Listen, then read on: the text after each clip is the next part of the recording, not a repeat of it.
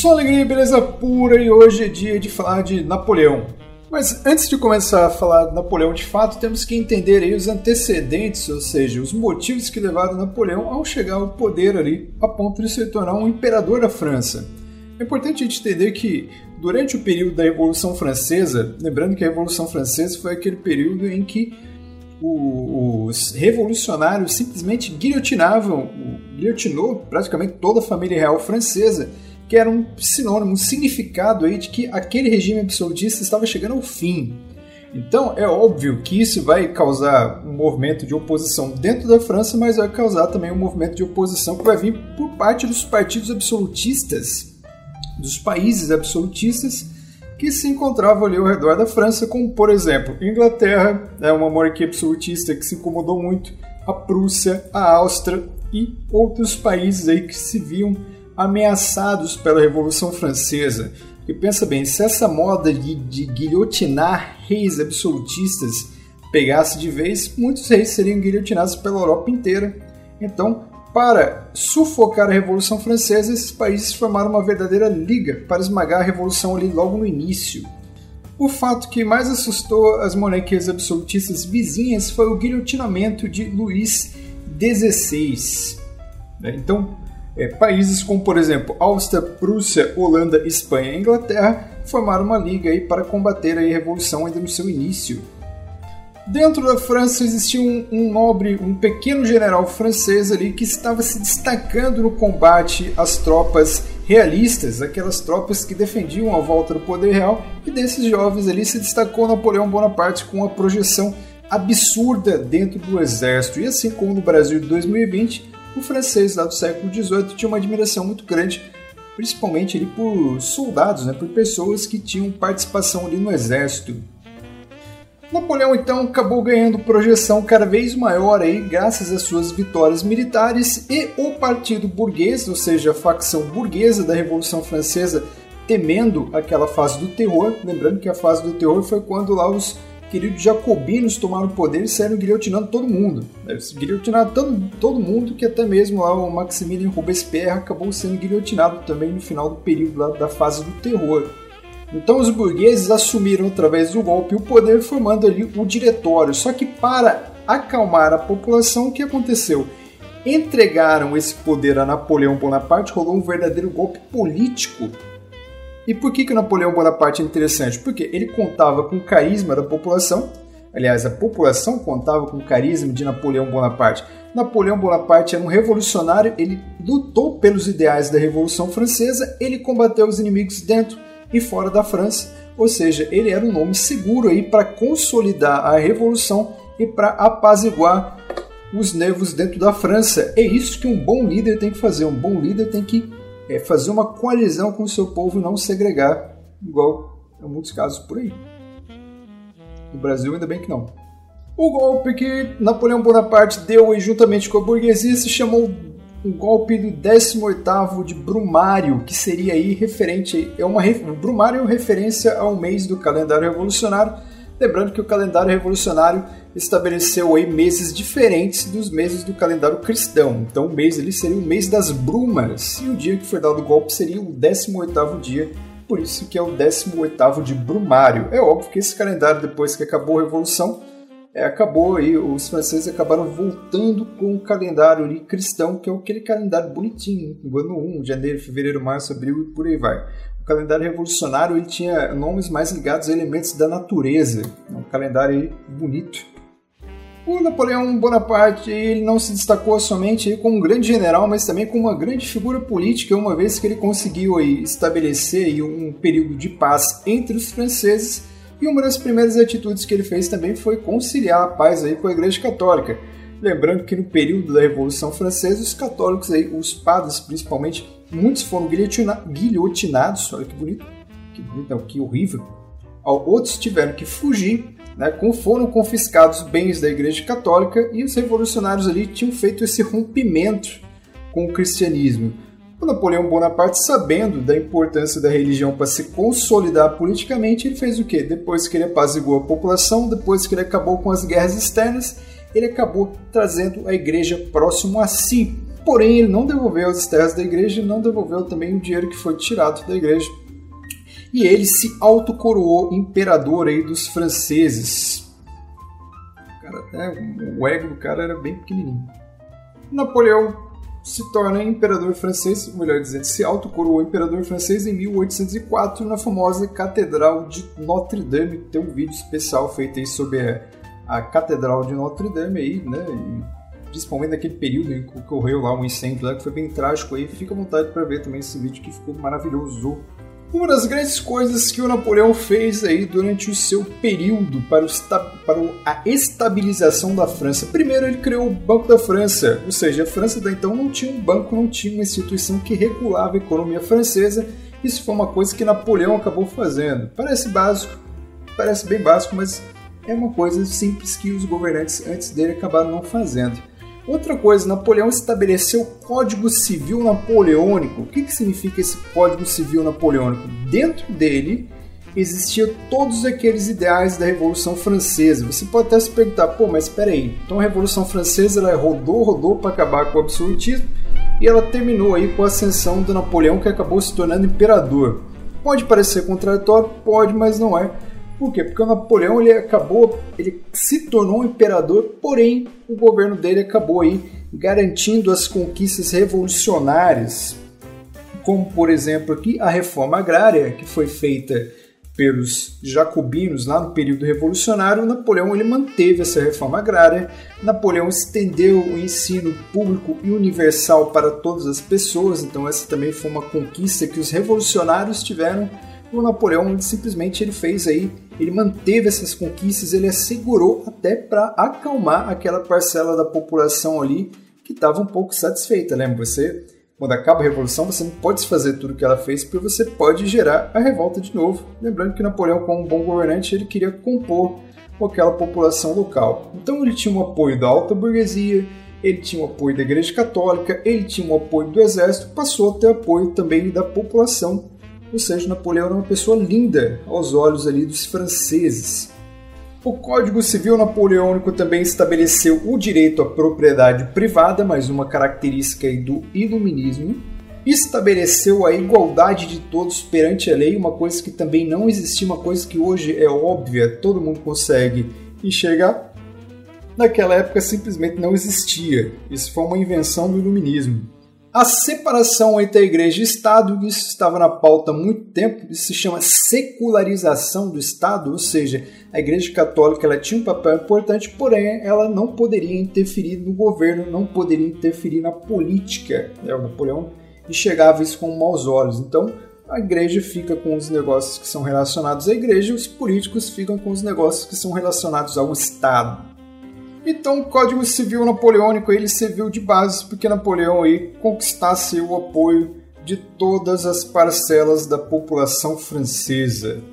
Assim como os governantes que vieram antes de Napoleão, como por exemplo o Carlos Magno, lá na Idade Média, que tinha uma, uma ideia de reconstruir o que foi o Império Romano, ou seja, construir um grande império dentro da Europa, Napoleão também tinha essa ideia de anexar os demais países próximos à França ao poderoso Império Francês. Então Napoleão ele não é, deixou a sua esfera de influência somente na França, ele foi conquistando os países ao redor, ele foi colocando seus familiares como reis e rainhas desses demais países. E nisso Napoleão ele fez uma coisa muito importante, porque todo aquele código napoleônico que foi estabelecido na França, que tem um ideal iluminista, ele acabou aí transportando para os demais países. A ideia do Napoleão também era conquistar esses países, uma vez que esses países poderiam reunir forças para atacar a França mais uma vez. Lembrando aí que os absolutistas ao redor estavam sempre de olho ali no que acontecia na França. Então é aquela coisa, é atacar antes de ser atacado.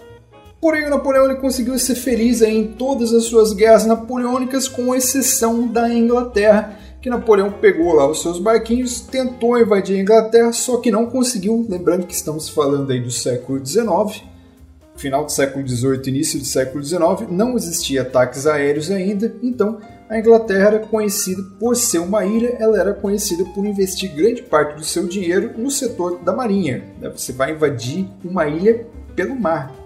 Lembrando que era de uma época em que não existia ataque aéreo ainda. Então Napoleão tomou uma verdadeira surra, não conseguiu conquistar a Inglaterra e vai promover o que ficou conhecido como bloqueio continental. O bloqueio continental implementado por Napoleão Bonaparte tinha uma intenção, óbvio, de acabar com a Inglaterra da seguinte maneira: Napoleão proibiu todos os países que estavam sob domínio do Império Napoleônico de comprarem produtos manufaturados da Inglaterra. Isso é uma maneira de esganar a economia britânica se ele não conseguiu invadir, se ele não, se ele não conseguiu invadir, se ele não conseguiu descer a porrada nos ingleses, ele decidiu fazer o quê? Decidiu asfixiá-los economicamente. Isso teve um problema, é óbvio, porque porque a, a França ela se propôs a repor todos aqueles produtos que os países compravam da Inglaterra. Só que a França ela tinha uma poderosa indústria de manufatura, sim, só que não era do tamanho da Inglaterra, ou seja, começou a faltar produtos manufaturados para aqueles países europeus e, obviamente, isso vai gerar uma insatisfação. O primeiro país a gerar uma insatisfação foi Portugal. Né? Portugal, que tinha um, laço econômico muito forte com a Inglaterra, chegou a fazer beicinho, chegou a ficar bravinho, Napoleão bateu o pé falou: Você não vai comercializar, com os ingleses. O que aconteceu? Na medida que Napoleão virou as costas, o rei lá de Portugal, na época Dom João VI, pegou o seu barquinho, é, conseguiu apoio da Inglaterra, foi escoltado pela Inglaterra e foi até o Brasil, onde chegou em 1808, trazendo a família real, estabelecendo o Brasil como o centro do grande império português. Então, o período napoleônico ele foi importante para a história do Brasil também, porque o Brasil ele deixa de ser uma espécie de colônia e passa a ser a capital do poderoso Império Português. Olha que lindo. Então, isso foi uma estratégia que muitas pessoas até falam, ah, mas os portugueses foram covardes. Não, não que eles foram covardes, eles não foram burros. Porque Portugal não conseguia bater de frente com a França, não queria perder o seu principal aliado econômico, que era a Inglaterra, então decidiu fugir e trazer aí para o Brasil a sede do Império Português, que acabou sendo aí o Rio de Janeiro, se transformando aí na capital do Brasil em 1808. Então, o período napoleônico ele tem também uma parcela importante, tem uma responsabilidade importante, uma consequência importante, melhor dizendo, para a história do Brasil, porque a partir do momento que a família real chega no Brasil, ela vai criar um aparelho de Estado que vai ser utilizado depois que o Brasil se tornar independente. E outro país também aí que quis se separar do bloqueio continental foi a Rússia. A Rússia ela simplesmente decidiu que não faria mais parte do bloqueio continental. Napoleão bateu o pé e falou: se vocês saírem do bloqueio continental, eu vou esfregar a cara de vocês no chão. E foi o que aconteceu, né? Os russos pagaram para ver e o Napoleão mobilizou tropas para ir até a Rússia para dar uma verdadeira surra pedagógica nos russos. A invasão russa foi uma página extremamente macabra aí do governo do Império Napoleônico. Para você ter uma ideia, 690 mil homens foram lutar em direção à Rússia. 500 mil morreram né, muitos morreram durante o processo, né, no meio do caminho, alguns morreram porque, conforme as tropas francesas foram chegando nas, tropas, nas cidades russas, eles perceberam que os russos tinham simplesmente abandonado as cidades. Isso era uma tática antiga que os russos já faziam há muito tempo. Quando eles perceberam, quando os russos percebiam que iam ser invadidos, o que, que eles faziam? Eles tiravam todos os alimentos, tiravam todas as pessoas, tocavam fogo na cidade e praticamente deixavam ela destruída. Isso era uma tática que foi muito bem é, implementada, por quê? Porque o Napoleão, com as suas tropas, ele tinha a mania de avançar, conquistar as cidades, abastecer as suas tropas com alimentos, armamentos e roupas, sei lá, por causa do frio tudo, e depois continuar seguindo em frente.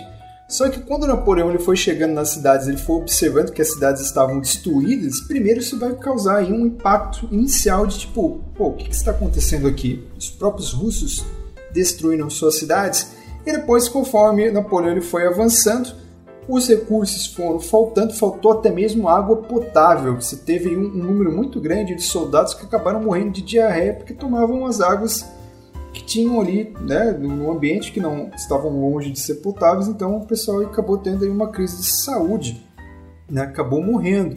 E depois, quando Napoleão decidiu retornar à França, o que acontece? Os russos, é, o chicote vai, o chicote volta O Napoleão, quando ele acabou retornando, quando ele percebeu que, que o ânimo das tropas ali já tinha mudado, porque geralmente quando você começa uma guerra, todo mundo começa empolgado. Depois, quando você começa a perceber que a guerra não vai te levar para lugar nenhum, vai bater aquele desânimo, né? O espírito do soldado ele vai se enfraquecendo, ele vai se quebrando, a ponto aí de gerar aí até mesmo algumas revoltas dentro das próprias tropas. Então Napoleão, quando ele pegou suas tropas para trazer de novo a França, o que acontece? Os russos voltaram atacando. Então a tática dos russos foi uma tática de guerrilha. É o que?